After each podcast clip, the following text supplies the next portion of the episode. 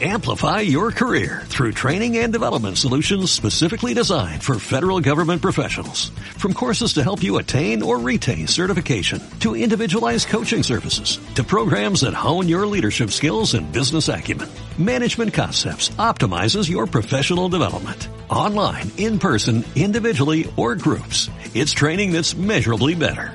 Learn more at managementconcepts.com. That's managementconcepts.com.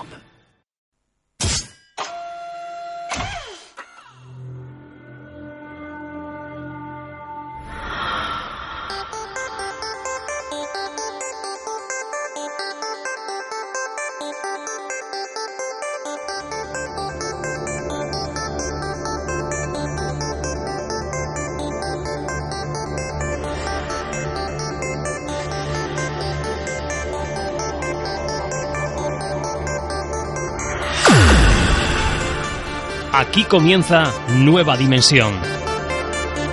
Con Juan Gómez.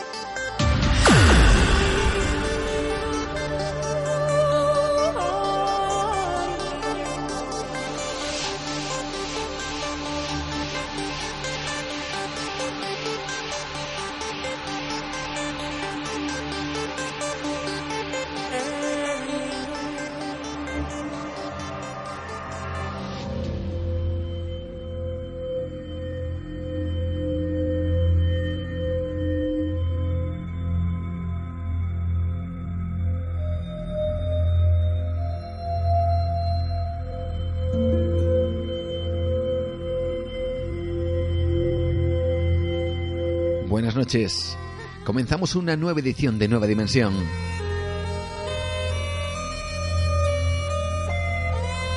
Abrimos nuestra ventana al misterio para asomarnos a lo desconocido, a lo extraño y extraordinario, en busca de muchas preguntas, entre las cuales quizá hallemos algunas respuestas.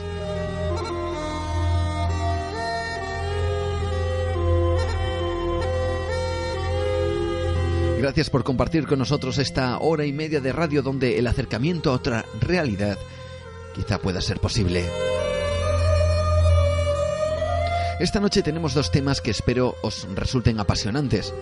El primero de ellos nos toca desde muy cerca, porque vamos a desvelarte algunos de los contenidos que aparecen en una obra recientemente publicada que yo mismo, Juan Gómez, quien os habla, junto con un gran investigador y buscador de historias, como es Francisco Renedo Carrandi, hemos publicado bajo el nombre de Cantabria Incógnita y Misteriosa.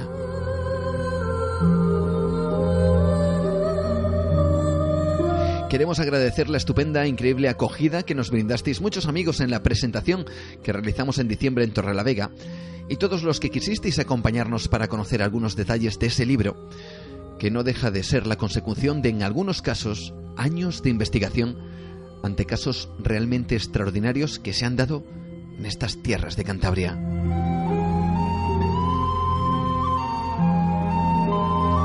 Porque parece que, y en esto investigadores de toda España están de acuerdo, Cantabria tiene una increíble relación con el misterio. Quedará para siempre los extraños acontecimientos vividos en los años 60 en San Sebastián de Garabandal, los extraordinarios encuentros con seres imposibles de Escalante o Puente San Miguel. Para la memoria también quedará el caso de los humanoides de Pontejos, el ser alado de Alisas o el extraño ser de casi tres metros de altura que se apareció a un vecino de la localidad de Isla.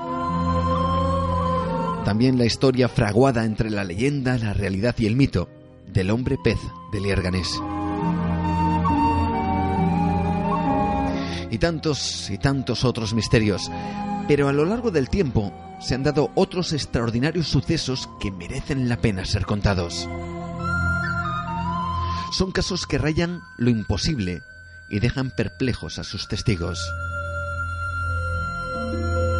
Casos que incluso podrían albergar, quién sabe si posibles asesinatos nunca esclarecidos.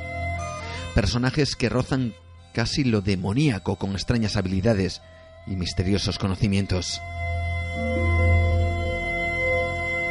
Cantabria a lo largo de los años tiene un auténtico índice de un gran libro que podríamos titular como Misterio con mayúsculas. ¿Cómo podrían imaginarse, por ejemplo, las buenas gentes de Valdicio, que se encontrarían de bruces con una criatura que les llenaría de pánico y terror? ¿O quién podría imaginarse que en pleno centro de Santander existe un edificio donde suceden cosas realmente extrañas y que sus ocupantes llegan a sobrecogerse ante ante ciertos sucesos. Son los nuevos casos del misterio en Cantabria. Como digo, publicados en un libro que que tras mucho tiempo de investigaciones, testigos, entrevistas, incluso con algún momento, ¿por qué no decirlo de, de, cierta tensión, con los que tanto Fran y yo hemos podido vivir en esa búsqueda de respuestas, han sido plasmados, como digo, en esa obra, Cantabria incógnita y misteriosa de Editorial Librucos. Ha sido un trabajo que os prometo que nos ha traído muchas alegrías y algún que otro aprieto, con personas que parecían que no estaban dispuestas a contar ciertas cosas, como si hubiéramos dado en una tecla que no deberíamos haber apretado. Esta noche hablaremos de esta obra y por supuesto estará con nosotros la persona a la cual he tenido el placer de acompañar en esta aventura, como es Francisco Renedo Carrandi.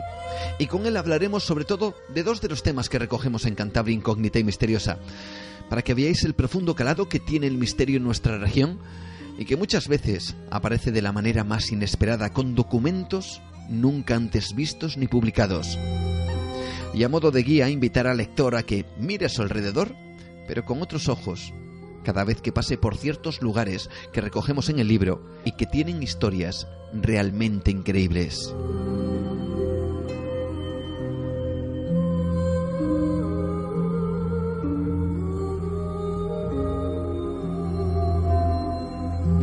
Este será el primero de los temas y después hablaremos de más cosas, hablaremos de algo que realmente lleva de cabeza a muchos científicos. Hay un número que lleva marcado el misterio en sus propias cifras.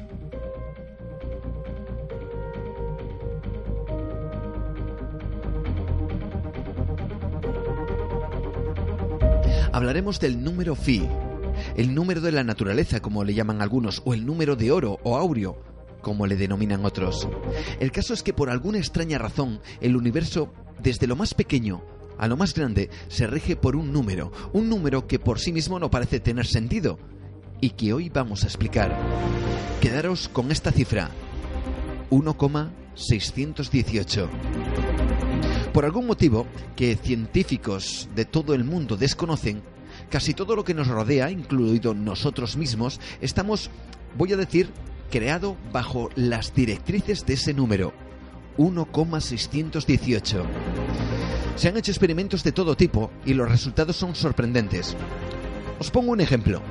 Si medimos nuestro brazo desde los dedos hasta el codo, si luego medimos la distancia desde los dedos hasta la muñeca y dividimos estas dos cifras, el resultado es de 1,618. Si tomamos la distancia de nuestros brazos a los pies y por otro lado la distancia de nuestros brazos al ombligo, al dividir las cifras nos encontramos con ese número, 1,618.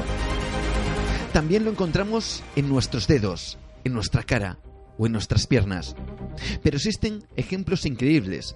Si tomamos el número de abejas obreras y las dividimos por el número de abejas zánganos que existen en una colmena, su número es el de 1,618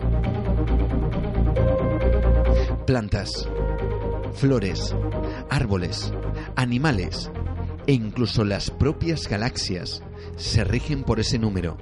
Pero, ¿qué significa? Esta noche hablaremos del que es conocido como el número phi o el número de Dios.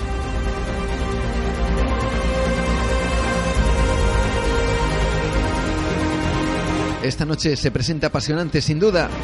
Espero que nos acompañéis en este viaje de descubrimiento y también de misterio. Bienvenidos. Aquí comenzamos, abrimos nuestra ventana a eso precisamente, al misterio, para intentar descubrir algunas respuestas. Esto es Nueva Dimensión.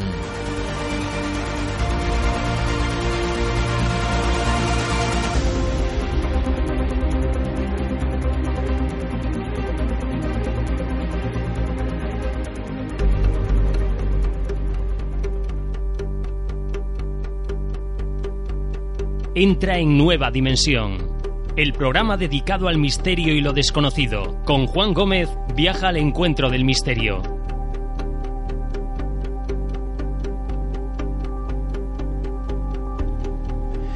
Desde luego, esta noche es una noche especial, especial por muchos sentidos, eh, porque hay proyectos que han eh, salido a la luz, hay proyectos que, que hemos conseguido consolidar al final de, de, este año 2014 que ya hemos dejado atrás y que ahora tienen una muy buena andadura a partir de este 2015 que acabamos de iniciar.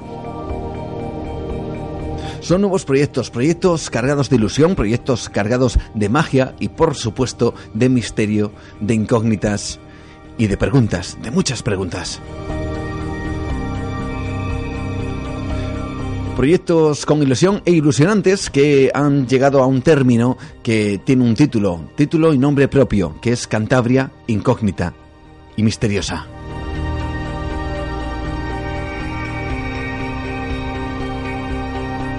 Historias seguramente que sorprendentes, muchas de ellas desconocidas en muchos casos y que dos eh, personas en las cuales yo te, me siento partícipe, orgulloso, encantado y disfrutando además de toda esta aventura, pues hemos tenido la oportunidad de recopilar eh, a lo largo y ancho de toda esta Cantabria y plasmarlo en, en, un libro, plasmarlo en una edición realmente yo creo que de calidad en donde hemos querido, eh, la persona que tengo aquí ahora mismo delante de mí y un servidor, pues presentaros a todos vosotros eh, historias diferentes. Eh, siempre comento que nos hemos alejado un poquito de, de, San Sebastián de Garabandal, de esos grandes misterios con mayúsculas que, como digo, lo siguen siendo y que hoy en día, pues desde luego van a seguir siendo protagonistas en muchas, seguro que tertulias, programas de, televisión, de radio y también en libros. Pero también existen otros misterios que están en Cantabria y que no por ello, eh, por ser menos conocidos, desde luego dejan de ser importantes. Al contrario, muchos de ellos sorprenden y, y buena parte de la culpa de esos grandes misterios, pues es de una persona que tengo aquí ahora mismo delante, que es Francisco Renedo Carrandi, y al cual quiero dar la bienvenida y decirle eso de buenas noches y bienvenida a Nueva Dimensión, Fran. Hola, buenas noches, Juan, compañero, ¿qué tal? Pues ahí estamos disfrutando, ¿no? De este proyecto y, y de estos enigmas, ¿verdad? Que se llaman Cantabria Incógnita y Misteriosa, ¿no es cierto?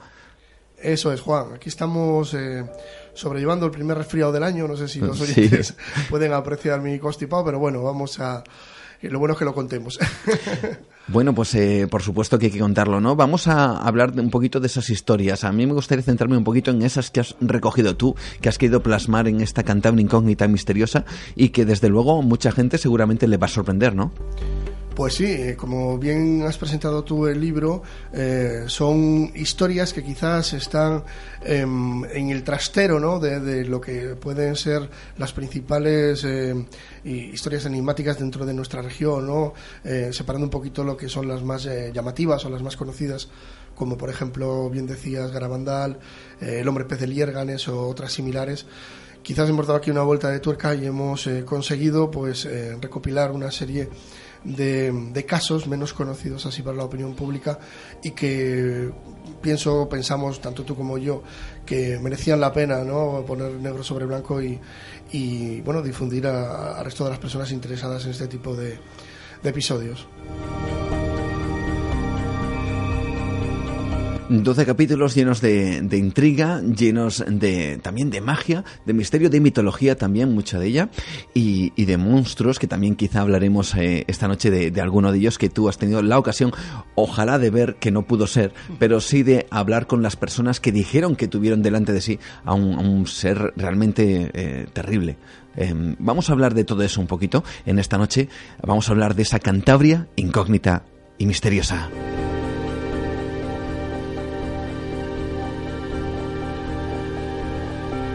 Y lo primero que sorprende, y lo primero que a mí me sorprendió fue precisamente que, que uno de los episodios, uno de los capítulos, no está destinado a un lugar, sino un personaje. Un personaje del cual se tienen muy pocas referencias y que tú, yo no sé si por una suerte de casualidades o causalidades, eso ya veremos a ver, tuviste la oportunidad de acceder a una serie de documentos que hoy nos eh, quiero que nos cuentes acerca de este señor que, que vivió sobre el siglo el, siglo XVII, el eh, efectivamente. Sí, a caballo entre el XV y el XVI. El XV y el XVI, y que eh, tenía un nombre pues que es muy poco conocido, pero que tiene un peso específico en cuanto al misterio se refiere pues muy intenso como es el señor Don Juan de Espina. Quiero que nos hables un poquito de este personaje, eh, cómo inicia tu andadura en la búsqueda de, la historia de este, de este curioso, vamos a decir, eh, em, yo no sé si, decir ciudadano, ¿no?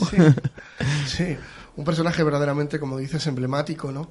Y bueno, bien conocido en, sobre todo en la zona de Ampuero, eh, de hecho, allí, eh, no sé si todavía subsiste, pero había una sociedad em, cultural ¿no? que llevaba el mismo nombre, Don Juan de Espina y Velasco, que, eh, bueno, yo encontré información al respecto la primera vez que, supe de él fue en, un viejo libro, un viejo libro de una colección pues también emblemática, ¿no? Una colección, una colección prodigiosa que era Cantabria de pueblo en pueblo, de, del periodista y reportero Mansierra, que hizo, eh, pues, eh, yo creo que era a lo largo de los años 70 un magnífico trabajo recopilando historias de, de, los diversos pueblos de nuestra región.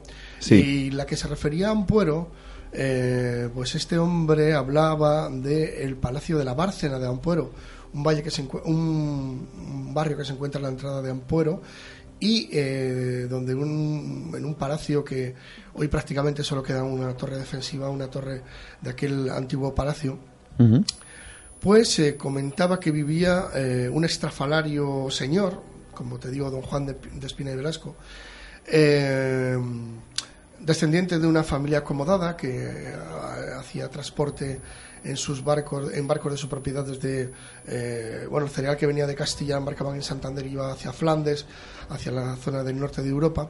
Y ese señor de, tal familia acomodada, pues tenía sus, vamos a decir, manías estrafalarias. Eh, era, un, era un verdadero sabio, era un verdadero conocedor de varias artes, desde la música hasta pues los artes de la guerra. Eh, modificó varios instrumentos musicales para obtener un sonido mejor, como la vihuela, modificando la distancia de los trastes, etcétera. Verdaderamente era un, ser eh, muy sabio, muy eh, docto en varias materias, pero que paralelamente o junto a estas estas disciplinas que él manejaba, bueno, los contemporáneos de él hablaban de una negra estela que iba aportando a su vida, como era pues la fabricación de eh, autómatas, eh, unas extrañas manías que poseía tanto en su viejo caserón que poseía en Madrid como en esta torre que está en Ampuero. Eh, mm, para aquella época, pues por ejemplo, había una especie de bujías o de velas que se encendían al paso de los visitantes a su castillo, a, su palacio, eh, a lo largo de un pasillo, por ejemplo, estancias que se abrían desde la nada, eh, conocimientos que, bueno, que listaban mucho de lo que habitualmente conocía lo que era el pueblo llano, ¿no? Y que, bueno, eh, rondaba con la nigromancia, rondaba con la hechicería, de hecho tuvo problemas con la Santa Inquisición, estuvieron a punto de, de pues de encarcelar, encarcelarle por esto y que mm, bueno al fin y al cabo se salvó tenía bastante eh, relación y bastante amistad con eh, Felipe IV en aquella época. Eh, y bueno mm, la leyenda que rodea a este señor es curiosa no sí no dejaría Juan de, de ser una leyenda o una historia un tanto poco trillada no hasta que en un momento dado, yo recopilando, como te digo, ya historia más pormenorizada de este señor, mm, encontré que había tenido incluso en su poder, en sus archivos, en sus viejos legajos, eh, planos del mismísimo Leonardo da Vinci. Entonces, cuando estuve consultando con un historiador acerca de este personaje, él me comentaba que, bueno, pues era muy controvertida su historia, incluso su propia existencia, fíjate tú. Eh, este historiador achacaba mucho a este personaje a lo que eran pues novelas novelas fabuladas de una historia de, de, personajes que cogían de cada distinta persona pues lo más extravagante no y lo disponían en esta persona que como te digo apenas te, había documentación al respecto sino una serie de libros novelados de lo que se, decía que era eh, pues don Juan de Espina bien cuál es mi sorpresa cuando en un viejo blog que tenía tengo por internet, pero vamos, perdido de la mano de Dios, eh, se pone en contacto eh, tras publicar eh, pues ligeramente la historia o lo que había recopilado acerca de, este enigmático señor, se pone en contacto un vecino anónimo de Ampuero, haciéndome, partícipe de que verdaderamente sí que existió, o por lo menos esos documentos a que yo hago referencia y que los pongo en interrogante, sí que existieron, porque un antecesor, un antecesor suyo, concretamente una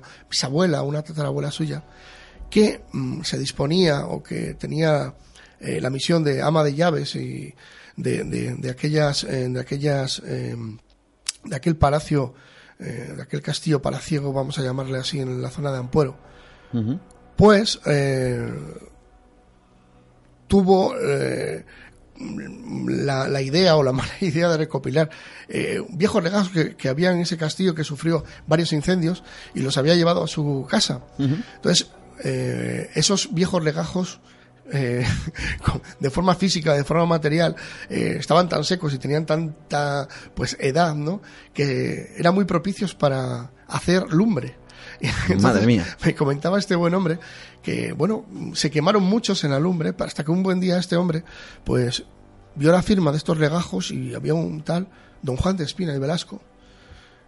Incluso había planos que podían, pues, pues ser prácticamente ¿no? de propiedad del mismísimo Leonardo da Vinci, con una serie de, de dibujos, de poleas, de maquinarias, que eh, incluso don Juan de Espina diseñó uno de los molinos más revolucionarios para su, e, para su época en aquella zona y que fueron copiados a la postre por muchas zonas de Castilla y de la misma Cantabria, ¿no? que fue toda una revolución en el, momento de ingeniería y técnica de, aquella época y que mm, por estos legajos y tirando un poco del hilo, bien pudieran haber salido de la mismísima mente de Leonardo da Vinci, ¿no? que en el libro explicamos de qué manera pudo, pudieron llegar estos legajos, estos documentos tan interesantes a Cantabria, al Palacio de Ampuero y a las manos de este enigmático señor.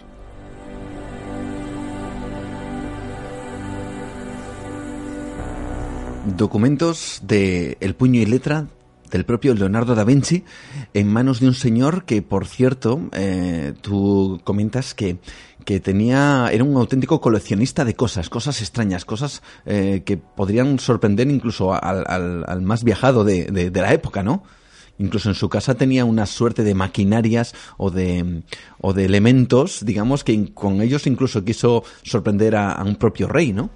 Exactamente, y mm, bueno, eh, no todo el mundo permitía entrar a su viejo caserón, sobre todo en Madrid, donde era donde recopilaban más eh, de estos estrafalarios, no objetos, como bien dices, eh, objetos traídos desde todas las partes del mundo, eh, objetos que había fabricado él mismamente también, otros de ellos, de los cuales las personas que él mm, dejaba entrar en su caserón para mostrarle todas aquellas maravillas, como, así, como bien se podrían denominar, pues salían ondubilados, salían totalmente sorprendidos de la técnica, ¿no? Por ejemplo, hablaban de que había una báscula de tal precisión que era capaz de pesar la pata de una mosca o que había un sillón de, de bueno de, de, tal factura que mm, tenía eh, adosados a él una serie de telescopios y una serie de lentes con la que vigilar el firmamento eh, de una manera muy precisa, ¿no? Pues eh, estamos hablando del siglo, como te decía antes, 16, 17, algo pues incomprensible para aquella época y para un señor que al fin y al cabo tampoco es que fuera una persona predominante, ¿no? En lo que era la, la, la, sociedad en aquella época. Era un señor destacado, por supuesto, pero tampoco era ningún, ningún famoso en este sentido.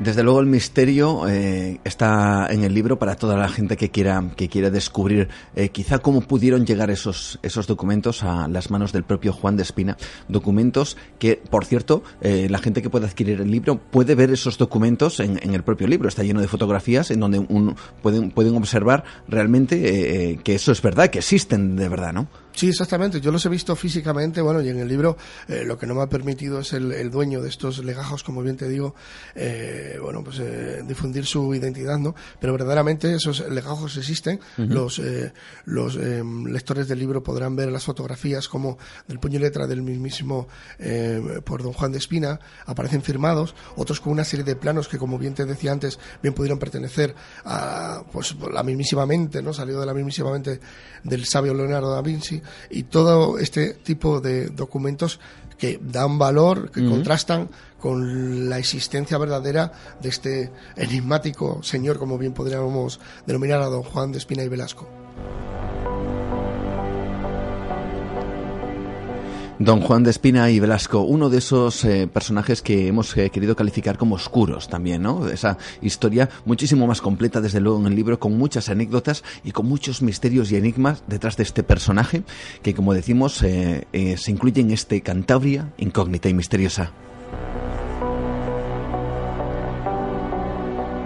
Vamos, si te parece, a pegar un salto en, en, cuanto a todo este, eh, digamos, elenco de historias nuevas que, que han ido apareciendo eh, a lo largo del tiempo, muchas de ellas ocultas, eh, ocultas porque los testigos no no han querido contarlo, ¿no? Y, y desde luego los testigos son una parte fundamental de, de, uno de esos capítulos que tú has querido recoger y que a mí personalmente me parecen de los, de los más bonitos, en donde yo creo que entroncan muchas cosas. Eh, la mitología, el misterio puro y duro, eh, la criptozoología también, si nos eh, metemos más en faena, y todo en un entorno que es muy poco conocido porque nos alejamos, cuando hablamos de Valdicio parece que nos estamos casi alejando, que no hay nada más allí, ¿no? De hecho, no hay nada más que el propio pueblo, ¿no? Cuando uno cruza una carretera recién construida y que allí tú tuviste la oportunidad de hablar con gente que, que bueno, que había visto algo extraordinario, ¿no? Pues ¿De qué estamos hablando? Sí, Juan, y además, eh, como bien tú decías, eh, los testigos, lo que sea, es la parte principal ¿no? de, un caso de este tipo. Testigos que, como bien dices, eh, repito, nunca quisieron contarle ni nunca quisieron poner pues mm, mm, más hecho rocambolesco de lo que le ocurrió verdaderamente. Ellos nunca hablan ni de monstruos, en otro tipo de casos ni de ovni ni de fantasmas, sino ellos hablan de lo que les ha ocurrido, un hecho objetivo y que están deseando que alguien les venga a explicar, pues de una forma empírica, de una forma científica si se puede, lo que verdaderamente les pasó. Si era simplemente una mala pasada de su mente, si simplemente era un hecho natural que hasta el día de hoy no ha sido explicado, pero nunca hablan de eh, de mm, sucesos que pueden considerarse pues esos estrafalarios o, de, o fantásticos. Y ellos hablan de lo que les ha pasado y punto. ¿no? En, el caso de, de como bien decías, em, recordé mucho el, caso de la osa de Ándara que traté en el libro Enigmas de Cantabria, en el primero, ¿no? Donde, bueno, la estrecha frontera que hay entre la superstición, la mitología y hechos tildados de realidad que no se sabe dónde disponer, ¿no? Pues era muy similar el de al de la osa de Ándara. La osa de Ándara, bueno, pues el abominable hombre de las nieves, entre comillas. Sí, lo podemos recordar incluso. Sí, que, bueno, pues un, extraño ser, ¿no? Que se, que se exhibía de manera un tanto un tanto esquiva ¿no? por la zona de Picos de Europa, la zona de Vejes, Tresviso, y que bueno, al cabo del tiempo eh, es un personaje que se incluye dentro de los catálogos de la mitología de Cantabria, pero que cuando uno se molesta y se va hacia Vejes, hacia Trevisos o hacia la zona de más remota de la Armida, ¿no? Estos pueblos y habla con gente de mayor, gente como fue el caso de la tía María, que con casi 100 años me atendió en, en, aquel buen día que me acerqué y me contó que, bueno, me contó historias de, de, brujas, de anjanas, pero cuando llegamos a los de Andra dice, no, no, es que esto no es ningún cuento, ninguna fábula, es que mi padre, mi abuelo, mi tío, lo vio, se encontró con él, era una mujer llena de pelos, era una mujer que, que sufría alguna extraña enfermedad que por vergüenza o por rechazo de sus convecinos, pues eh, se fue aislando en aquellos parajes altos de Picos de Europa, de la Sierra de Ándara, y que más o menos, pues bueno, eh, se creó una leyenda, una, una estela legendaria alrededor de ese personaje.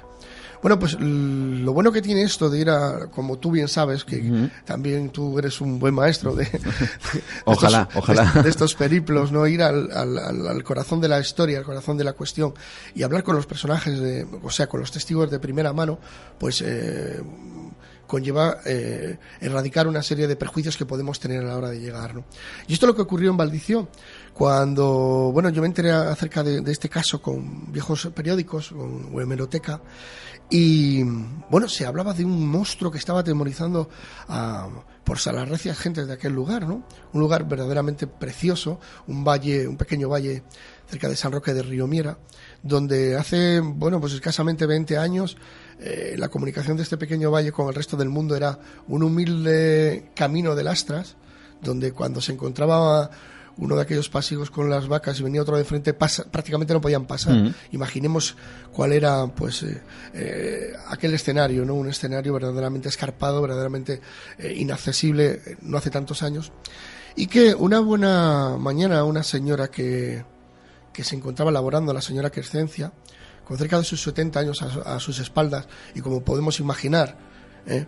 Con prácticamente la vida, por eh, visto todo en aquellos, en aquellos paisajes que hemos descrito, pues se sintió verdaderamente asustada y atemorizada por un extraño ser que mientras, como te decía, estaba faenando, saltó desde la cercana peña de las espinas y se dispuso a su lado, al lado de unos helechos, y que por la descripción pues hablaba de una serpiente de proporciones, eh, o sea, de, medidas desproporcionadas, una cabeza bastante grande, un cuerpo como eh, ellos hablaban de un poste de la luz de, grosor y de 5 metros como mínimo de, de longitud y que inmediatamente al ser sorprendida y se, por, por, por, por, esta señora saltó a una laguna, la laguna de los infiernos que ahí estaba y ahí se perdió. La laguna de los infiernos, vaya nombre. ¿eh? Todos los nombres tienen algo, yo creo que todas las leyendas, como bien decía el sabio, siempre tienen una pizca de lo que era de perdón, de, lo que era de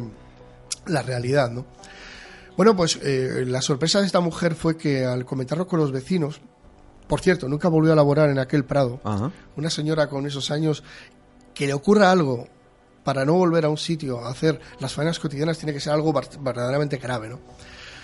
¿Y cuál fue la sorpresa de esa señora cuando muchos de los vecinos eh, le dijeron, bueno, pues mira, nosotros también habíamos tenido esa experiencia, pero no lo habíamos contado por el miedo pues, al que nos dirán, al tratarnos por lo menos como, al menos igual como locos, ¿no?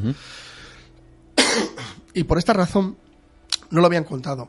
Pero tirando del hilo, como hicimos antes con Juan de Espina, pues hablaba ya en el siglo, mm, hacía prácticamente un siglo de que una señora que, que, que estaba ya jubilada, pero que estaba trabajando de eh, bueno, pues de, de, ama de llaves también en una casa de Burgos, hablaba al enterarse por la prensa eh, ya en aquellos años de lo que le había pasado a la señora Crescencia, de que ya en su juventud ella hablaba de que los vecinos eh, comentaban el encuentro con un extraño ser que ellos tenían como culebro, como sierpe, como dragón, ¿no?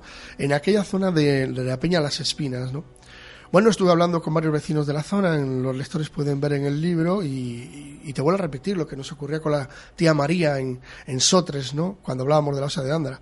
Ellos, al llegar a este punto, ya me atrevo a decirte, Juan, que ya ni, ni se sorprendían, ¿no? Te contaban exactamente lo que le había ocurrido. El temor que por aquellos años eh, recorrió todo el pueblo, de que incluso alguno de ellos prohibió a sus vecinos bajar a coger la línea San Roque de Río Miera, cuando se oían, por cierto, que uno de los, de los ingredientes clave de esta historia es que también se oía una, una suerte de silbidos por aquella zona que la achacaban a este ser extraño y que, como te decía, algunos de ellos recomendaban a sus hijos o a sus familiares que no bajaran cuando se oían esos silbidos por aquella zona de la Peña de las Espinas hasta San Roque de Río Miera, de Río Miera mm, temerosos de que ese de, ese extraño escurridizo ser pues les atacara, ¿no? Y bueno, estuvimos hablando con varios eh, vecinos, como el señor Manuel, que tuvo la deferencia de venir conmigo hasta el mismo lugar donde tuvo ese encontronazo. Y, bueno, hasta el día de hoy ellos eh, se sorprenden en el hecho de que mm, me comentaban, usted imagínese después de 80 años aquí viviendo, eh, de nevadas, de verdaderamente de momentos que nos pudieron haber costado la vida cuando se nos cayó una luz subiendo a una cuadra determinada, etcétera, que nosotros nos asustemos por esto, ¿no? Porque veamos una culebra, porque no, no, aquello lo comento que no era normal para nada, era una era un hecho verdaderamente extraordinario, era un ser verdaderamente extraordinario que nadie sabe dónde y cómo y por qué vino a parar aquí, pero que también me comentaban que a partir de la nueva carretera que se hizo en el año 1982 que, bueno, con las detonaciones de los barrenos, con la destroza que se hizo eh, de las piedras que cayeron a este pozón de los infiernos, donde existen, había infinidad de cavernas donde se podía haber refugiado si de verdad existiera este, este ser, pues desde aquel momento no se volvió a escuchar, no se volvió a tener noticia, por lo menos de manera abierta, de encuentros con la bicha de Valdició, como al fin y al cabo fue llamada. Tan solo un detalle que advertían los testigos o los vecinos de la zona, ¿no? Eh, ellos oían entre las peñas, entre esas abruptas peñas, eh, algo que realmente yo creo que no olvidarán nunca. Y es un silbido, ¿verdad? Una especie de siseo que aún todavía tienen en la, en la memoria. Sí, señor. Y es curioso que me hagas este comentario, Juan, porque, eh, bueno, de los dos testigos que hablé yo, los principales que tuvieron un, un encontronazo cara a cara con este, con este, vamos a llamar, pues, miembro de la cristozoología, ¿no? Este ser eh, eh, sin clasificar hasta el día de hoy, me comentan que este siseo súper penetrante, este silbido agudo que se oía sobre todo a primeras horas de la mañana y a últimas horas de la tarde, ¿no? Cuando iba a anochecer. Y que ellos sin duda achacaban a este extraño, esta extraña culebra, gigantesca serpiente, ¿no? Porque mm, justo cuando eran los avistamientos de diferentes vecinos es cuando se escuchaba y que a partir de esta obra que te comentaba que hicieron en la, la carretera para comunicar con San Roque de Río Mira, pues en el momento que los encontronazos con este, con este animal, eh, vamos a llamarlo así, con esta bestia, por decirlo de alguna manera, desaparecieron también, desapareció de manera paulatina esta eh, escucha de estos silbidos tan penetrantes en la zona. Todo esto forma parte de ese libro, Cantabria Incógnita y Misteriosa. Eh, desde luego muchas más claves acerca de esta, de esta extraña criatura dentro del libro. Eh, incluso hay, no vamos a decirlo, pero incluso se apunta a la posibilidad de, de cuál pudo ser su procedencia, eh, lo cual es realmente interesante. Yo recomiendo que la gente ya no solo conozca esta historia que, que nos ha mostrado Francisco, sino que además, quién sabe, si incluso puede servirles como guía para acercarse un día hasta ese remoto lugar de Cantabria, Valdicio, e intentar, quién sabe, también si encontrarse algún día con este, con este extraño ser, con esta extraña criatura. Es también una guía, ¿no? De misterio este libro, ¿verdad? Sí, cómo no, y tú bien lo sabes, Juan, que simplemente el hecho de ir a los lugares, casi si se, tomó, se puede tomar como una guía del misterio de Cantabria, ¿no? Y ir eh, eh, visitando los lugares donde, bueno, eh, tienen escenario este tipo de, de acontecimientos, por ejemplo, lo que acabas de decir, Valicio, simplemente visitar Valicio merece la pena por, mm. por lo, la preciosidad del terreno, la preciosidad del paisaje, ¿no? Pero bueno, ya conociendo, teniendo un guion como puede representar este libro, sería eh, harto interesante, ¿no? Para los amigos del misterio, como, como sabemos que existen muchos en Cantabria y en el resto de España, por supuesto un buen viaje que seguimos haciendo, que seguimos explorando, eh, porque hay de todo en este libro. Hay, como hemos podido comprobar, hay señores con historias oscuras, hay estos personajes que, como bien has comentado, podrían enclavarse dentro de lo que es la criptozoología en España y en Cantabria en concreto, de los cuales, por cierto, no hay muchos datos ¿no? de, de, seres, apartándonos un poquito de este tema, no hay muchos datos acerca de, de seres, eh, digamos, em, venidos de quién sabe dónde, de extrañas formas, ¿no? En Cantabria, ¿no? Bueno, eh, volvemos a lo mismo, ¿no? Si empezamos a rascar, a Cantabria date cuenta que, como bien sabes, es, aparte de ser una, una, una, comunidad bastante pequeña en extensión, ¿no? En kilómetros cuadrados, es una... Mm, región legendaria, ¿no? Es una región antiquísima donde, bueno, el paganismo con las diferentes creencias que han pasado por estos lugares, pues han originado una serie de, de historia legendaria, de mitología que bien quisieran para muchas otras regiones, ¿no? Entonces, bueno, lo que te refieres a lo que son el mundo de la cristozoología en el primer libro Enigmas de Cantabria, contábamos con lo que era el cúlebre de Santillán, también un ser tenido para algunos vecinos como realidad en un momento dado de la historia de, nuestra región, que pasó a desempeñar pues eh, funciones de ser mitológico ¿no? dentro de las páginas de, Manuel Llano o el gran Manuel Llano sí como no y, otros eh, pues eh, etnógrafos de aquí de Cantabria ¿no? pero bueno contamos también por ejemplo en la zona de en la zona de mm, del interior de Cantabria con lo que es la bicha de la Barces, que también es un ser de estas características que algunos vecinos pues, eh, pues eh, testificaron acerca de, su avistamiento. Eh, en Cantabria lo que es el cúlebre, ¿no? El cúlebre es bien conocida de historias por casi todos los valles de nuestra región. Y, bueno, cómo no decir la osa de Andarano que ha traído a, ciertos de, a cientos de investigadores, pues yo me atrevería a decir, de todo el mundo, ¿no? Interesándose por aquella zona de los picos de Europa, de la cordillera cantábrica, de aquellos pueblos remotos de Sotres y Tres Visos y que verdaderamente para muchos vecinos es un hecho tangible y palpable de versiones de sus antepasados que eh, aseguraban sin ningún género de dudas sus encuentros con este escurridizo ser.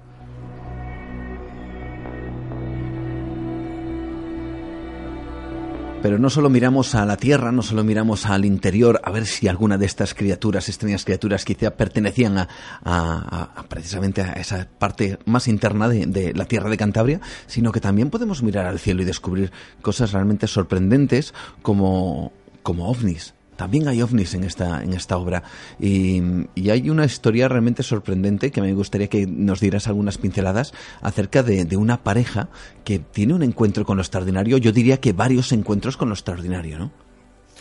Sí, eh, supongo que te refieres a la zona de Miengo, ¿no? Eso es. Nuestro, nuestros testigos, en una pareja que se encontraban allí, pues una buena tarde, cuando de repente se les vino encima lo que ellos denominaron como un verdadero tío vivo, ¿no? De estos de fiestas rodeados de luces y que vinieron a aparecer, le vieron aparecer desde el horizonte, lo que era un punto luminoso en, la línea del horizonte, hasta prácticamente abalanzarse sobre ellos y sobre otras personas que ahí se encontraban en ese momento en la playa de Ruballera, en Miengo concretamente. Bueno, eh, a lo largo de la historia, muchas veces de, los testigos, que como tú bien sabes, casi daría también para unos buenos tratados, ¿no? Una media enciclopedia. Porque muchas personas eh, ajenas quizás en un primer momento a este, a este rocambolesco mundo, ¿no? Y este enrevesado mundo de lo que es los enigmas, muchas veces piensan, eh, qué coincidencia, ¿no? Que un testigo siempre, mm, muchas veces le ocurre un caso y a lo largo de su vida tiene más experiencias de este tipo. Yo quiero mm, ahí casi dar la vuelta a, la tortilla, como se dice vulgarmente, y decir, bueno, es que imaginemos, ¿no? un trance de este tipo en nuestras vidas, que para muchos de ellos les han cambiado, para muchos de esos testigos, para siempre sus vidas y, a veces, por desgracia, nunca, eh, o sea, a veces nunca, nunca de la forma positiva que ellos quisieran. Em, desde ese momento mm, veríamos la tierra donde pisamos, el cielo que nos pasa por encima, eh, la naturaleza que se nos mueve alrededor de una manera distinta. Seguramente prestemos más atención a lo que nos rodea quizás seamos más críticos, ¿no? De los porqué de las cosas que primeramente pues igual eh, barajábamos de manera tan liviana, ¿no? Y, de esta manera pues puede ser que estos testigos, como es el caso de, de nuestra pareja amiga de, de Miengo, que les ocurrió este caso en la playa de Roballera, pues fueran testigos no ellos eh, em, voluntarios ¿no? de este tipo de experiencias. Y como, por ejemplo, al cabo de unos años, en la resta de Pomaluengo, una esfera luminosa tuvo la suerte o la desgracia ¿no? de encontrarse en su camino y estuvieron a punto ¿no? de tener un accidente por, por, por, por la culpa de esta esfera luminosa que se abalanzó hacia su coche y que hasta el día de hoy también están esperando una explicación acerca de lo que pasó. No olvidemos que la zona de Pomaluengo está muy cerca de, bueno, que la zona de Cayón y que ya en el primer libro de Enigmas de Cantabria tratamos sobre la esfera luminosa, el misterio de la, eh, las luces luminosas del monte Sarracín eh, en el valle de Cayón y que eh, bueno, vecinos de toda aquella zona de Santa María, de, de Sarón, de toda esa aquella parte, pues testimonian eh, encuentros con estas extrañas esferas que al parecer se mueven de forma inteligente, esquivan obstáculos, van hasta la zona donde se encuentran los testigos, eh, de ellas radian un calor mm, extraño, una especie de radiación que a los testigos eh, pues han sentido marcas de, de, cadenas o de relojes que llevaban metálicos en sus pieles y que, mm, bueno, eh, verdaderamente a finales de los años 70 y 80 hubo una verdadera plaga de curiosos que se acercaron por aquellos lares para investigar en primera mano lo que ahí ocurrió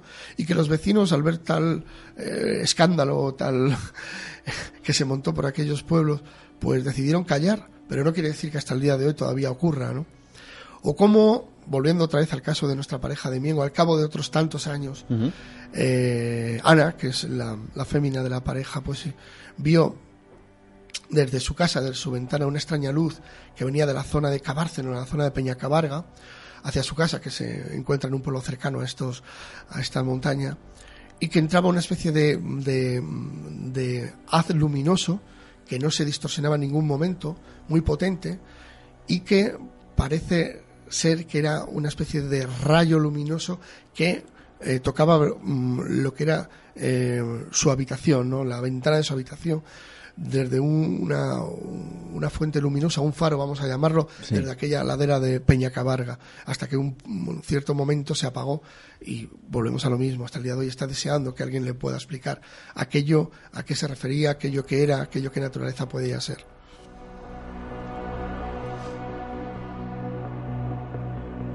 Historias enclavadas en esa obra, Cantabria incógnita y misteriosa. Tú has comentado de ti mismo alguna vez, Frank, que eres un escéptico con muchísimas ganas de creer, ¿no? Sí, exactamente. Yo, mm, es más, eh, en primer lugar, mm, por supuesto, mis mayores respetos a los testigos, ¿no? Eh, yo los catalogaría como eh, personas valientes, personas que se atreven a hablar de unos hechos pues rocambolescos que el resto de los mortales pues eh, muchas veces pues como mínimo los podríamos tildar de, de locos, de fantasiosos o de cosas peores, ¿no? Entonces yo en ese sentido mm, el, primero de los respetos como te digo para las personas que se atreven a difundir este tipo de, de experiencias en sus vidas y por otro lado por supuesto, sería muy fácil para nosotros, ¿no? Pues decir a ciencia cierta, mira, yo esto creo porque eh, esto es, se, se, esto se crea por esto o esto se debe a esto y entonces no, acabarían de ser misterios, sería algo ya explicado. Entonces, por esta razón, yo siempre comento, yo soy un escéptico, pero un escéptico desde el punto de vista eh, crítico constructivo, si se me permite todas estas definiciones. ¿no? A la hora de decir, pues bueno, eh, bien, esta persona me habla de un caso, qué curioso que hay otras personas o otras personas a lo largo de toda la geografía nacional e internacional que nos muestran casos semejantes con detalles idénticos. Esto tendría que tener un origen común, ¿no? ¿A qué podríamos, eh, eh, cómo podríamos clasificar estos casos? ¿Cómo podríamos darle, pues, unos tintes científicos, eh, un razonamiento empírico para poder demostrar que esto puede ocurrir y que mm, lo que la ciencia a día de hoy no puede explicar no tiene por qué no dejar de existir, sino que quizás a los, dentro de 50 años o dentro de menos, como está avanzando la tecnología hoy en día, pues prácticamente nos podamos reír de nosotros mismos, ¿no? Cuando teníamos esos temores de unos hechos que nos parecían bizarros y que hoy en día se pueden explicar eh, naturalmente.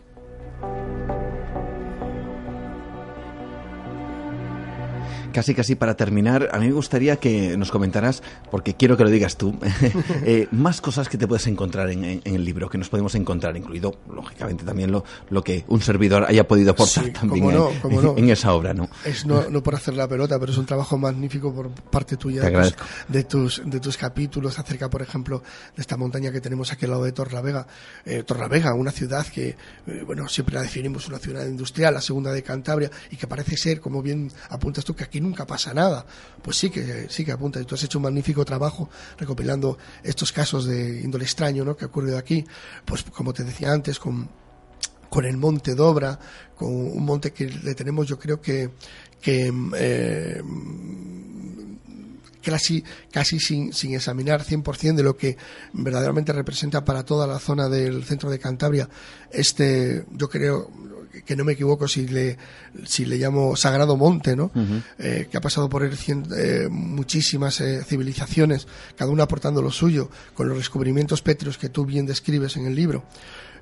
Bueno, con palacios emblemáticos, hoy ya desaparecidos, al menos lo que era el edificio en Santander, que haces un trabajo de investigación magnífico. bueno, tantas y tantas otras historias, ¿no? Que lo mejor yo creo que los amantes de estas materias era que dispongan del libro, se lean el libro y cada uno, pues, eh, eso sí, eso sí, claro, dejamos tú, Juan, que mm, pueda sacar cada uno su eh, opinión al respecto, sus hipótesis. Nosotros simplemente nos encargamos de, dentro de, por lo menos a lo que a mí respecta, ¿no? dentro de mi, humilde conocimiento, eh, exponer los temas de la manera más objetiva, más objetiva y más clara que me permite, ¿no? para que cada cual, como te digo, pues establezca sus, hipótesis o saque sus conclusiones más oportunas. Además, yo creo que todo el mundo que busque algo lo va a encontrar en el libro. Quien quiere encontrar historias de miedo, de fantasmas, también los va a encontrar. Quien quiere encontrar casas encantadas, también. también también las va a encontrar, ¿no? Y, y, quien quiera encontrar, pues, esos eh, misterios también que se alejan del clásico de, de, lo que acabamos de comentar, ¿no? De, casas encantadas o de fantasmas o psicofonías. también. también. se pueden encontrar, ¿no? Como el caso del monstruo, la bicha, sea lo que sea, lo que se le apareció a los buenos vecinos de Valdicio. Exactamente, el magnífico caso que tú también tratas, que es el, el, Alto del Escudo, con la pirámide de los italianos, con las, el cementerio común que hay, eh, hay y bueno, pues el, eh, las declaraciones de, de este testigo que tú captaste, ¿no? De, la, de alguna manera y que te hizo partícipe de la experiencia que tuvo en aquel lugar, pues la verdad es que son temas que no son tan conocidos como volvemos antes, ¿no? Como por ejemplo los archiconocidos eh, Garabandal, el hombre mm. de Lierganes, etcétera, y que como te, bien te decía al comienzo de la entrevista, bien merece una pena pues eh, tenerlos por lo menos aquí para que bueno futuras generaciones sepan y no se pierdan eh, por desgracia muchos de lo que ha ocurrido pues entre el polvo de los archivos antiguos o en hemerotecas olvidadas. Quizá a partir de este instante quién sabe si alguna de esas historias eh, se vuelve con mayúsculas y, forma también parte ya de que ya lo ya lo es desde ya luego. lo es, ya lo, no te quepa duda Juan. Ya lo es desde luego parte de esta Cantabria incógnita y misteriosa. Gracias Fran reportero amante del misterio divulgador y también mm, yo diría que, que un buscador buscador de historias de leyendas para que éstas jamás se pierdan en la noche de los tiempos. Gracias Fran por estar con nosotros bueno muchas gracias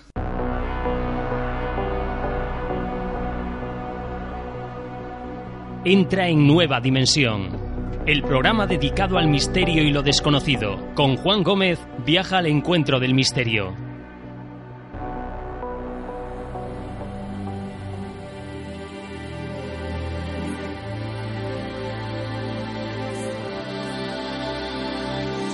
Este ha sido nuestro recorrido por, por esa obra, por esa obra que hemos querido traerte y que está, como te digo, repleta de incógnitas y misterios. Precisamente las incógnitas y los misterios que, que, hay aquí en esta región, en Cantabria. Cantabria incógnita y misteriosa, que puedes encontrar ya en cualquier librería.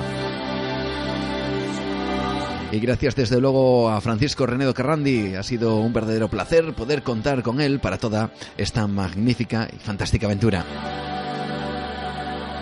Nosotros continuamos aquí en Nueva Dimensión, lo hacemos recordándote nuestras vías de contacto. Ya sabes que puedes estar permanentemente, eh, yo diría que informado, informada de muchas cosas que aparecen en el mundo acerca del misterio, por supuesto, con mayúsculas, claro que sí, también acerca de muchos otros temas curiosos, interesantes y que te ofrecemos a través de nuestras redes sociales redes sociales a través de las cuales tú también puedes ser partícipe y, y por supuesto formar parte de nuestra pequeña gran familia de Nueva Dimensión. Acércate a internet, si quieres, búscanos en Facebook, Nueva Dimensión Cantabria. También estamos a través de Twitter, eh, a través de la red social que también nos permite poder estar en contacto contigo y nos puedes seguir si así lo deseas, si así lo quieres en arroba nueva de radio. Cada vez más y más amigos se apuntan a esta aventura maravillosa Cada vez más y más amigos se apuntan a, la capacidad de, de buscar o intentar descubrir otros mundos diferentes mirando a través de nuestra ventana al misterio aquí en Nueva Dimensión. Y cada vez más amigos nos hacen llegar sus propuestas, sus sugerencias, también sus críticas, claro que sí, y también vuestras experiencias a través del, del email, a través de esa otra vía de contacto más directa, como es esta que, te voy a proporcionar ahora mismo. Nuestro email, nueva dimensión arroba radioestudio 88 con número 88.com.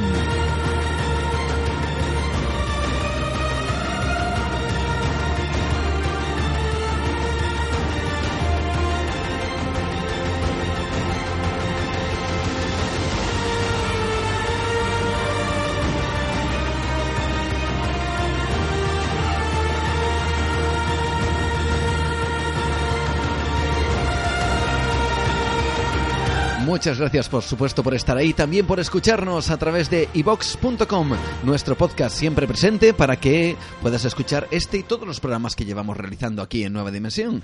Podcast Nueva Dimensión Radio. Seguimos con más cosas, seguimos con más historias, seguimos con más temas. No te lo pierdas, va a ser muy interesante lo que viene ahora porque representa todo un auténtico enigma matemático y que muchos científicos se plantean ¿Qué narices, con perdón, hace un número tan extraño como el 1,618 en todo lo que nos rodea? Vamos a descubrirlo aquí, en Nueva Dimensión. No te lo pierdas.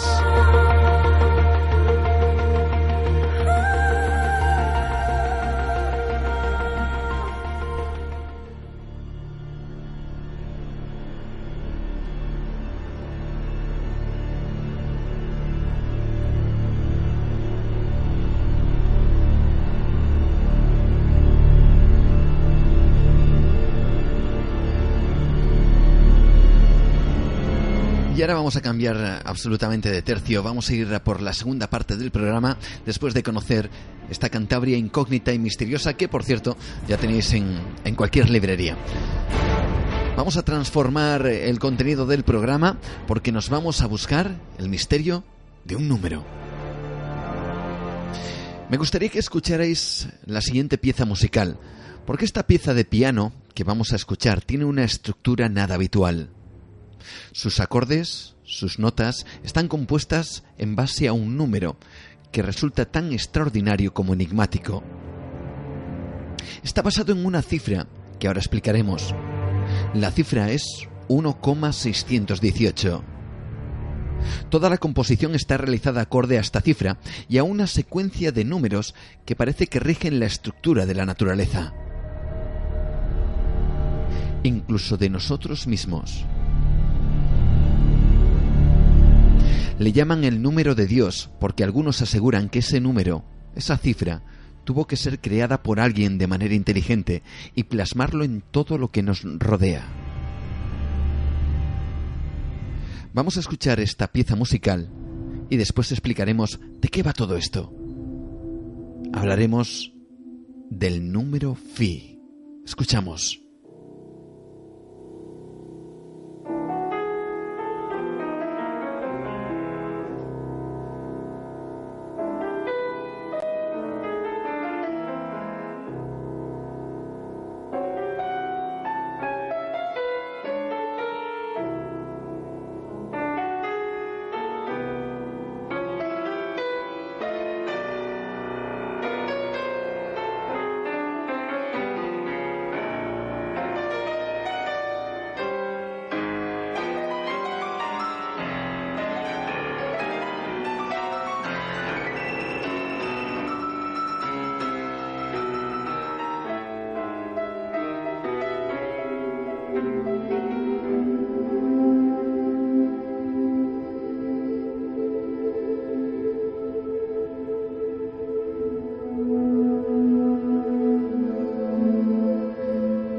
Seguramente muchos de vosotros habéis leído el libro del Código da Vinci o habéis visto la película.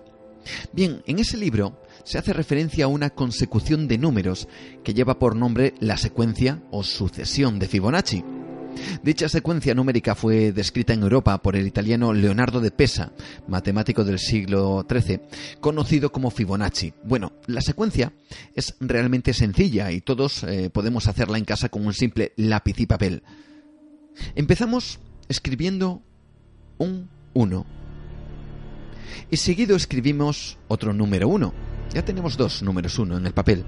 Si sumamos esas dos cifras, nos dan 2. Bien, seguimos la secuencia.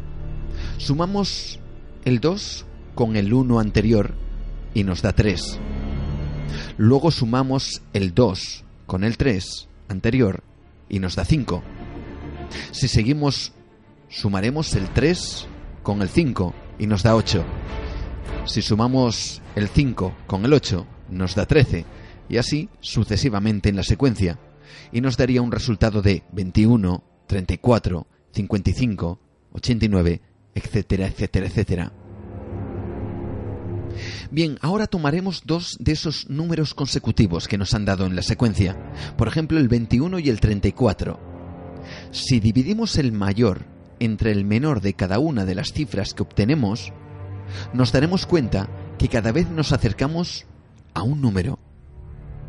1,618. Pero ¿qué tiene de especial ese número?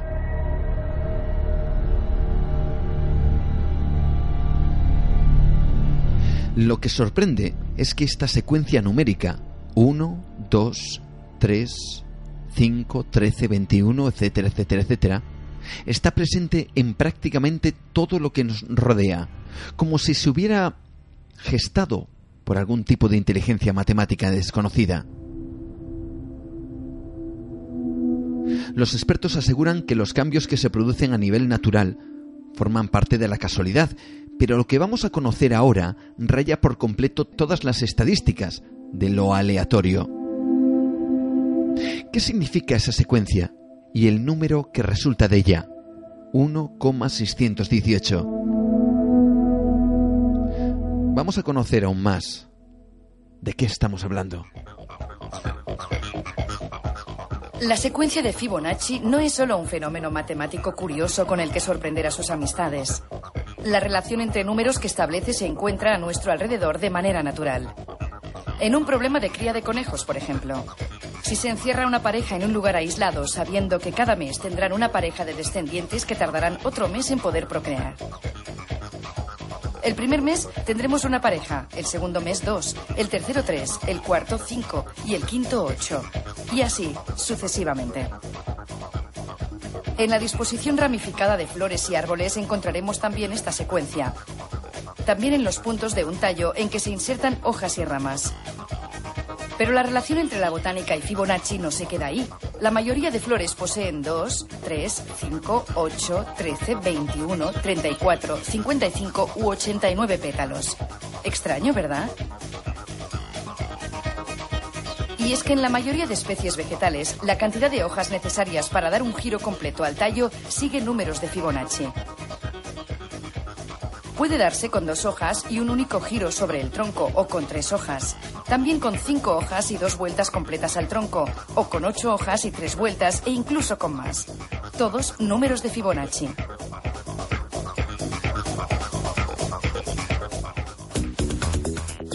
Lo mismo ocurre en la semilla de muchas plantas. El ángulo que separa a cada uno de los brotes consecutivos que surgen de ella es el resultado de la división de un círculo completo, 360 grados entre phi. De esta manera, la planta se asegura que a medida que el tallo crece, las ramas no crecerán una sobre la otra, sino que cada una alcanza una disposición diferente, aprovechándose mejor la luz del sol. En el corazón de muchas flores, como las margaritas o los girasoles, también podemos ver, si nos fijamos con atención, espirales cuyo número, en ambos sentidos, se corresponde con números de Fibonacci correlativos.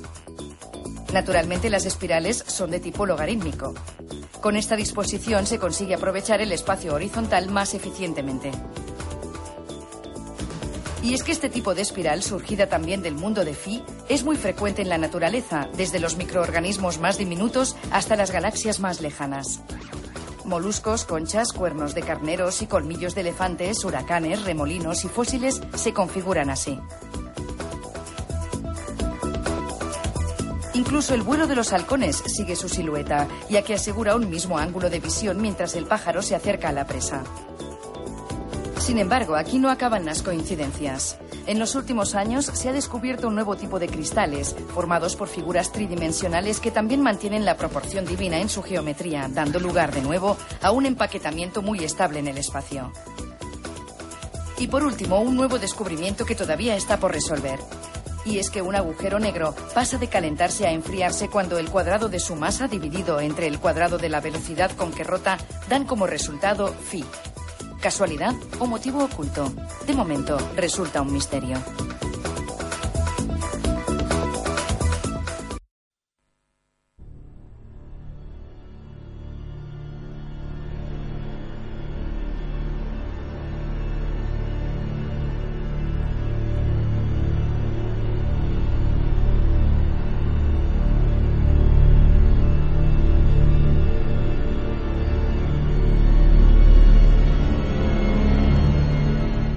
Número. De nuevo con la propia rotación de un agujero negro, algo desde luego que se nos escapa a todas luces, y que está presente en esos auténticos monstruos del universo. De nuevo esa cifra, 1,618. ¿Realmente esto es casualidad? ¿Cómo puede producirse este número, desde lo más pequeño como una pequeña concha marina, hasta lo más increíble y desconocido del espacio como un agujero negro? ¿Y por qué ese número? 1,618. Es algo realmente sorprendente y que, como digo, desconcierta a los científicos. Científicos de renombre, como por ejemplo Mario Livio, astrónomo del Instituto Espacial del Telescopio Hubble, que describe este enigmático evento matemático de la siguiente manera. Y así se obtiene la secuencia de 1, 1, 2, 3, 5, etcétera, en la que cada número, empezando por el tercero, equivale a la suma de los dos números anteriores. Bueno, esto por sí mismo hubiera sido tan solo una curiosidad sorprendente si no fuera porque esta misma secuencia aparece en muchos, muchos lugares, como la disposición de las hojas de las plantas, por ejemplo, ¿sabes? Se puede ver en las hojas de las plantas o en los girasoles. En los girasoles, en la cabeza del girasol, se ven espirales en una dirección u otra. Y si las contáramos, veríamos que siempre son dos números de Fibonacci, en una dirección y en la otra. lo más interesante es que si partimos de la secuencia de Fibonacci y avanzamos lo suficiente en la secuencia, la razón de dos números adyacentes, cualesquiera, se acerca más, y más a la proporción áurea. Así que la secuencia de Fibonacci es la proporción áurea, pero disfrazada. Esto es lo que la hace tan fascinante, que esta frecuencia y la proporción áurea aparecen en muchísimos fenómenos reales, ya sean naturales o realizados por el hombre.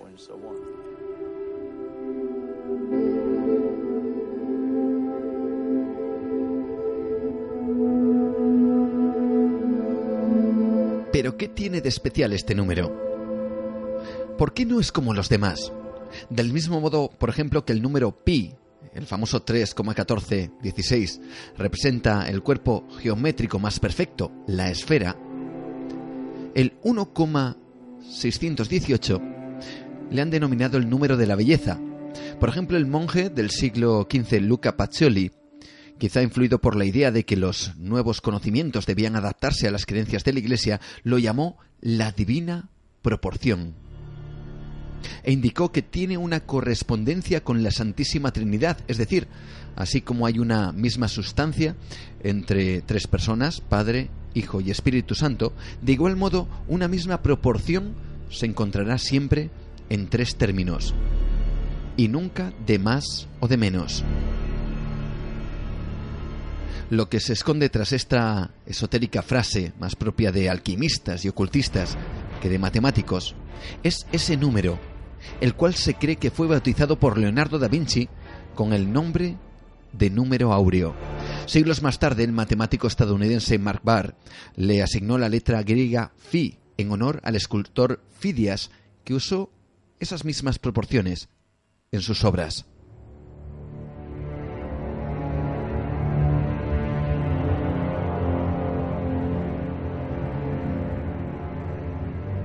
Matemáticamente hablando, podemos definir el número áureo como aquel que si sumamos 1 sale el mismo resultado que si lo elevamos al cuadrado. Bueno, así, si el 4 fuera el número áureo, para calcular su cuadrado no haría falta hacer la operación de 4 por 4, que sale 16, sino que simplemente bastaría consumarle 1. Hasta aquí todo esto puede parecernos pura numerología. Es como si alguien, con un poco de trabajo y mucho tiempo libre, se hubiera tomado la molestia de empezar a buscar relaciones curiosas con los números. Sin embargo, lo verdaderamente misterioso es que ese número tan extraño lo encontramos, como digo, en el crecimiento de las plantas, en las piñas, en la distribución de las hojas en un tallo o en la formación de las caracolas.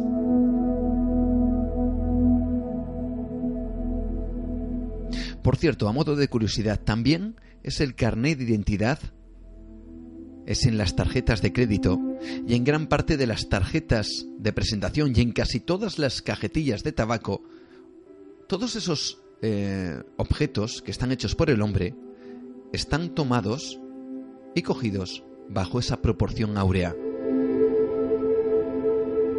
Incluso el propio hombre de Vitruvio de Leonardo da Vinci.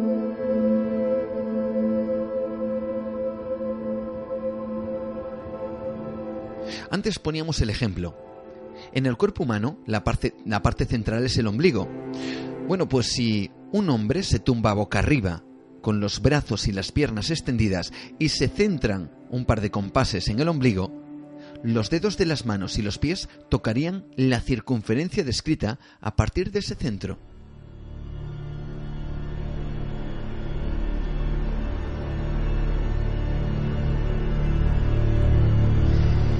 Pero lo extraño de todo este número va aún más allá, porque existe algún ejemplo aún más curioso y si nos ponemos más extraño todavía en la naturaleza en cuanto a este número. Vamos a coger, por ejemplo, el árbol familiar de cualquier zángano de un panal. Este nace del huevo no fertilizado de la reina. Luego tiene una madre, pero no tiene padre. Por el contrario, tanto la reina, la única que puede poner huevos, como las obreras, nacen del huevo fertilizado de un macho.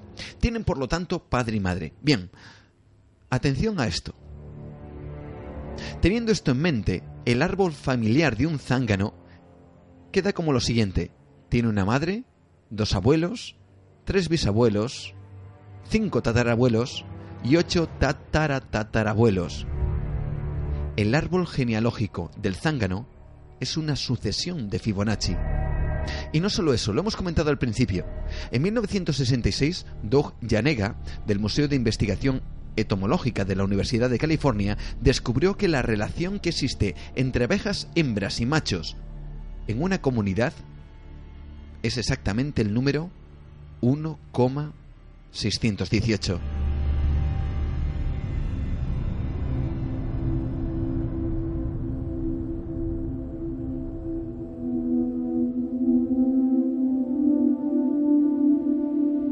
Por ejemplo, en el Partenón de Atenas, bajo estas líneas, es un buen ejemplo de belleza arquitectónica griega y como tal se puede marcar dentro de un rectángulo áureo.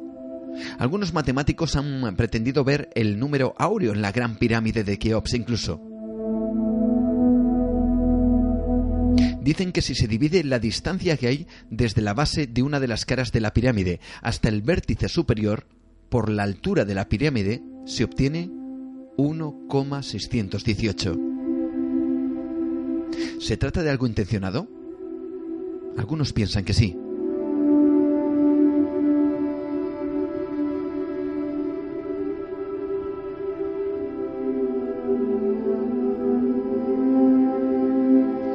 Vamos a ver qué es lo que nos plantea José Manuel Ives, el experto en ciencia y tecnología del diario BC, acerca de este enigmático número. Enigmático sorprendente. Vamos a escucharle. Un equipo de investigadores surafricanos de dos universidades surafricanas acaba de llegar a una conclusión muy sorprendente, que el tejido del espacio-tiempo, es decir, eh, ese tejido en el cual se inscriben todos los fenómenos físicos que suceden en el, en el universo, también responden a la proporción áurea o al número áureo. ¿Qué es el número áureo? Es una especie de constante, es una proporción, responde, tiene un valor matemático de 1,618, luego otro montón de cifras, eh, que se repite en la naturaleza eh, en múltiples sistemas, en organismos, en fenómenos, eh, por ejemplo, desde los, la curvatura de los colmillos de un elefante a la espiral de la concha de un, de un caracol, al ojo o la forma de un huracán, que también es espiral, hasta incluso la forma de las galaxias. Todas estas formas responden a la misma proporción, que es la proporción áurea.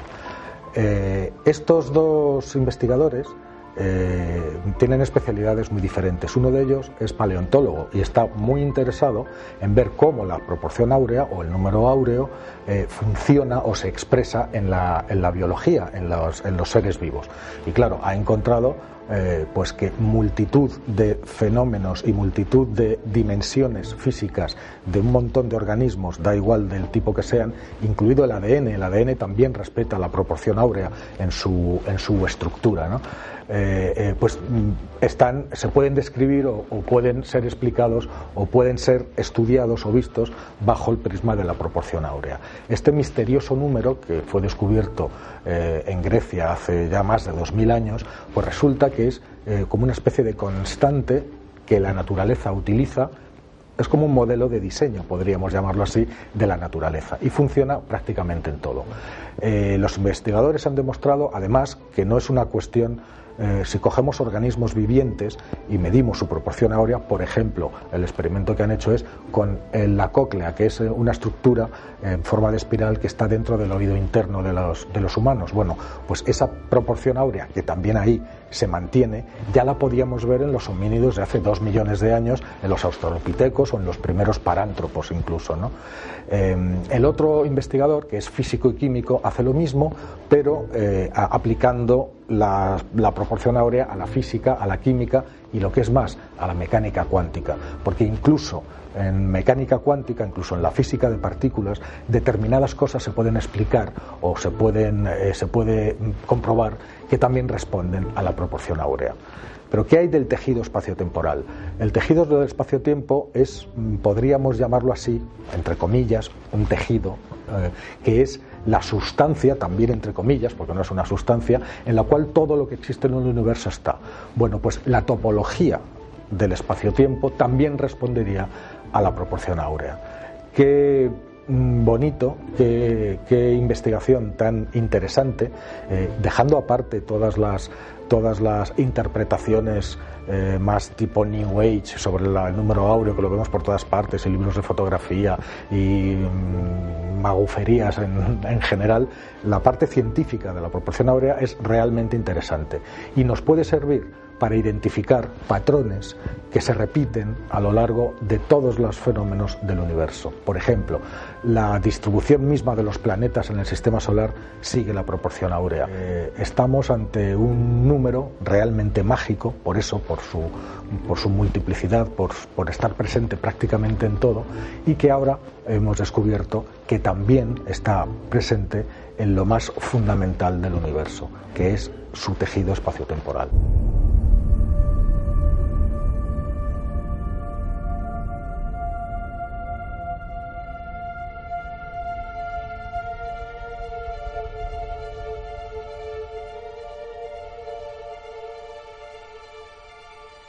Desde luego todas estas investigaciones, todos estos hechos científicos reales, constatables y constatados, también desde luego alimentan el misterio.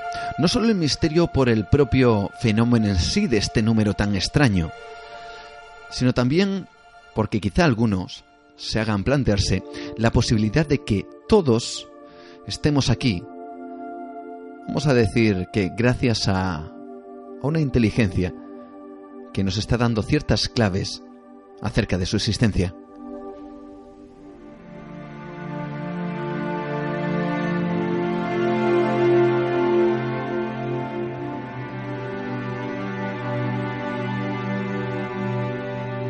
Veremos a ver, desde luego, cómo van desarrollándose todos estos descubrimientos acerca de este número phi, el 1,618, que como digo está presente incluso en nuestro propio organismo.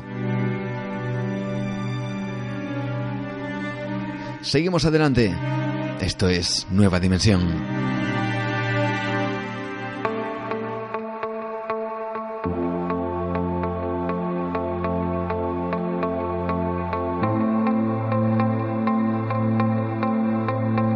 Enfilando nuestra recta final del programa de hoy, el programa de esta noche, que espero que hayas estado hasta, hasta ahora mismo, hasta estas horas acompañándonos, pero todavía nos queda alguna cosita más que comentarte.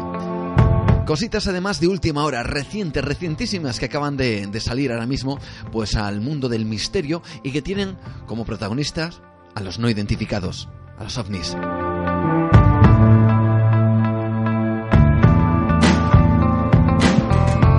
Y es que vamos a hablar de algo llamado el libro azul. Seguramente para muchos amantes del misterio y que han sido pues eh, seguidores de todo este tipo de, historias a lo largo de muchos años, pues seguramente les suene eso del libro azul. Pero habrá gente que, igual eh, estas cosas pues no les haya no les haya tocado, ¿no? Vamos a explicar un poquito de qué va todo esto del libro azul. Y es que el proyecto Libro Azul fue una serie de estudios sobre ovnis por parte de las Fuerzas Aéreas de los Estados Unidos. La USAF eh, fue el segundo, vamos a decir, renacimiento de este tipo de estudios, que comenzó en el año 1952 y estuvo activo hasta diciembre de 1969. Bueno, el objetivo del proyecto Libro Azul era determinar si los ovnis eran una amenaza potencial para la seguridad nacional. Se recogieron, analizaron y archivaron miles de informes ovni. Este ha sido el último proyecto de, de, la Fuerza Aérea de los Estados Unidos relacionado con ovnis que se haya hecho público hasta ahora. Bueno, pero ¿cómo se gestó todo esto del libro azul? Hacia finales de 1951, varios generales de alto rango, muy influyentes en las fuerzas aéreas norteamericanos, estaban tan descontentos con el estado de las investigaciones ovni de las eh, propias fuerzas aéreas que desmantelaron un proyecto anterior llamado Proyecto Grudge y lo sustituyeron por el proyecto Libro Azul a principios del año 1952. Durante el tiempo que duró Libro Azul, finalizó, que finalizó en el 69, se recogieron 12.618 informes ovni y al final se concluyó que la, mayoría eran malinterpretaciones de fenómenos naturales como nubes, estrellas, etc., o aviones convencionales. Unos cuantos fueron considerados fraudes, pero hubo 701 casos aproximadamente un 6%, que fueron clasificados como inexplicables. Los informes fueron archivados para siempre. Bueno, el jefe del proyecto fue el capitán Edward Rupert y siguiendo sus órdenes se creó un estándar para relatar los fenómenos. Rupert eh, acuñó oficialmente el término ovni. El término que conocemos ahora salió de ese proyecto Libro Azul para sustituir al eh, conocido como Flying Source o platillo volante, más sugestivo y poco exacto que había sido usado hasta entonces.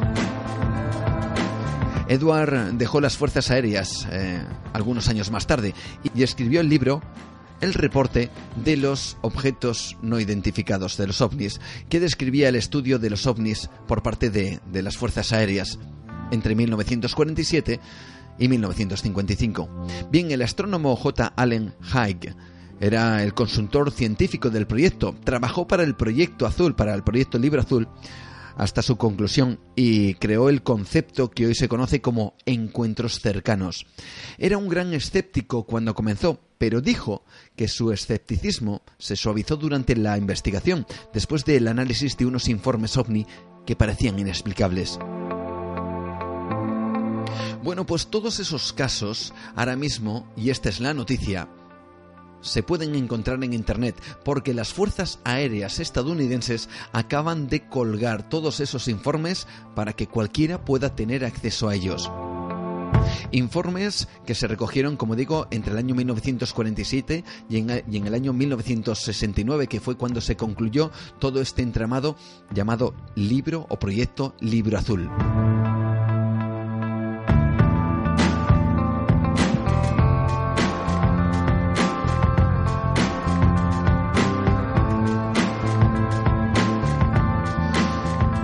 Pues esa es la noticia. Un, uh, un proyecto, fijaos bien, pues eh, prácticamente secreto desde hace unos 70 años, pues ahora sale a la luz para que todo el mundo, aparentemente, de manera oficial y de manera libre pueda acceder a esos informes y a todo lo que aquello eh, supuso en su momento. Eh, ¿Cómo podemos encontrarlo? Muy fácil. Atentos a la noticia. La escuchamos. Estados Unidos ha decidido hacer públicos a través de la red sus documentos sobre avistamientos de ovnis después de la Segunda Guerra Mundial. Concretamente se trata de los informes recogidos en el llamado Proyecto Libro Azul, que recoge en 129.000 páginas más de 10.000 casos observados entre 1947 y 1969. Estos documentos se encontraban en los archivos nacionales de Washington. Ahora el Ejecutivo ha decidido volcarlos en Internet para que todo el mundo pueda acceder a ellos. Para consultarlos hay que entrar en la web Project Blue Book de Black Bolt, en donde los informes están ordenados por décadas y se pueden descargar de manera gratuita. El autor de las investigaciones, Nigel Watson, ha afirmado en el Daily Mail que hay un montón de trabajo para los investigadores aficionados, ahora podrán obtener explicaciones que nunca tuvieron y que les llevarán a reconsiderar o no todos sus estudios.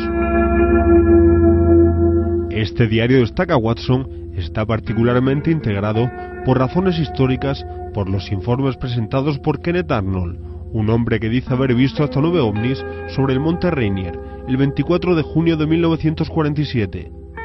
El gobierno de Estados Unidos se interesó por su testimonio. El objetivo del Ejecutivo norteamericano era determinar si los ovnis eran una amenaza para la seguridad nacional.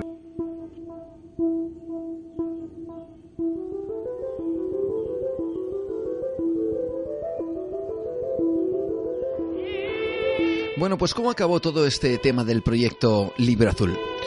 Bueno, en julio del año 1952, después de haber recabado durante los meses anteriores información sobre cientos de avistamientos, eh, se produjeron una serie de observaciones visuales coincidiendo con detecciones por radar cerca del Aeropuerto Nacional de Washington.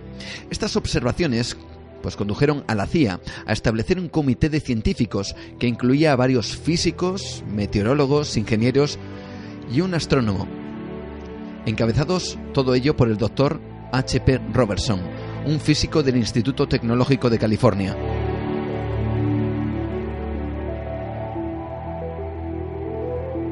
Bueno, tras eh, diferentes informes, la recomendación de este, vamos a decir, comité Robertson pues eh, lo que hicieron fue recomendar a las fuerzas aéreas restar importancia al tema de los ovnis y emprender una campaña de desacreditación para disminuir el interés público.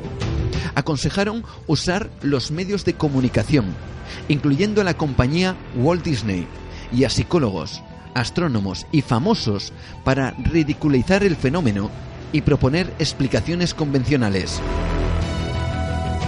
Además, los grupos de aficionados al tema ovni deberían ser vigilados debido a su potencial influencia sobre el pensamiento de masas.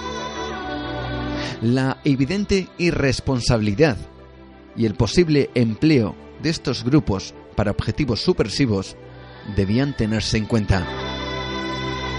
En definitiva, el Comité Robertson recomendaba que la opinión pública fuese controlada mediante un programa de espionaje y propaganda oficial. Muchos ufólogos creen que estas recomendaciones son la base de la política de las fuerzas aéreas en cuanto al fenómeno ovni se refiere. No solo inmediatamente después del informe del Comité Robinson, sino también en la actualidad.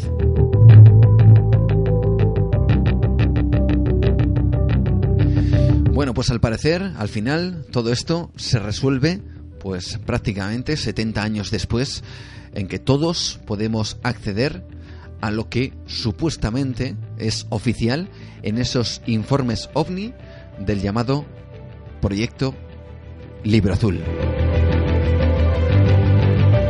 Seguiremos desde luego atentos a todas esas noticias que van eh, apareciendo y que como digo son de ahora inmediatamente. Hace tan solo unos eh, poquitos, escasos par de días podemos tener la opción todos de acceder a esos más de 12.000 informes de fenómeno ovni que fueron recogidos en ese proyecto llamado Libro Azul.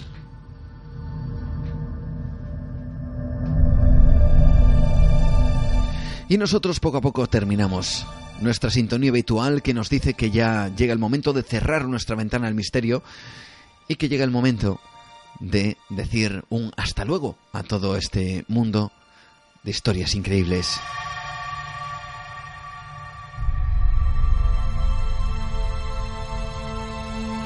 Y recuerda siempre mirar y estar muy atento a todo lo que te rodea, porque nunca sabes dónde puede estar la sorpresa y las incógnitas.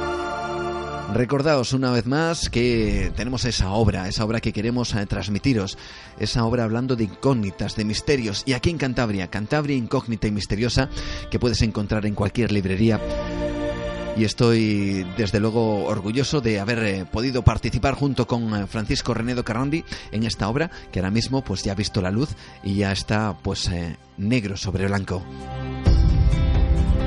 Nosotros nos volveremos a encontrar dentro de 15 días aquí en Nueva Dimensión. Tan solo recordarte, como siempre, nuestras vías de contacto. En Facebook, Nueva Dimensión Cantabria, puedes enviarnos una solicitud de amistad. Estaremos encantados de aceptarla y que formes parte de nuestra familia del programa. A través de Twitter en arroba nueva de radio. Síguenos si lo deseas. Nueva Dimensión también es protagonista a través del email, ya sabes, como te he comentado antes en el programa, para tus críticas, para tus sugerencias, para tus felicitaciones, si también lo consideras así, y también para ser foco de tus experiencias si decides compartirla con nosotros. Nuestro email nueva dimensión arroba radioestudio 8888 con número punto com. Y nuestro podcast en ivox.com, ese audio kiosco en internet que recoge pues todos los programas que llevamos haciendo a lo largo de todas estas, eh, eh, digamos, largas temporadas ininterrumpidas. Nuestro podcast Nueva Dimensión Radio. Y dicho todo esto, terminamos, cerramos nuestra ventana al misterio. Dentro de 15 días volvemos a abrirla. Espero, deseo que tú estés ahí, al otro lado. Saludos de Juan Gómez, un verdadero placer.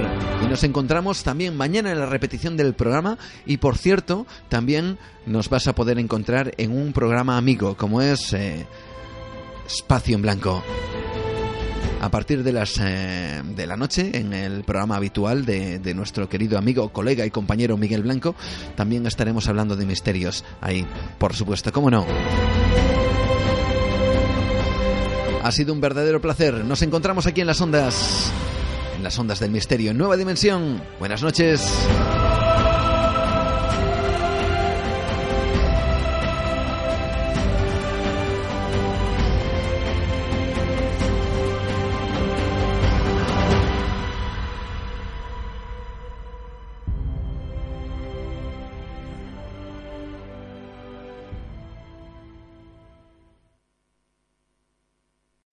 Amplify your career through training and development solutions specifically designed for federal government professionals. From courses to help you attain or retain certification, to individualized coaching services, to programs that hone your leadership skills and business acumen, Management Concepts optimizes your professional development. Online, in person, individually, or groups, it's training that's measurably better.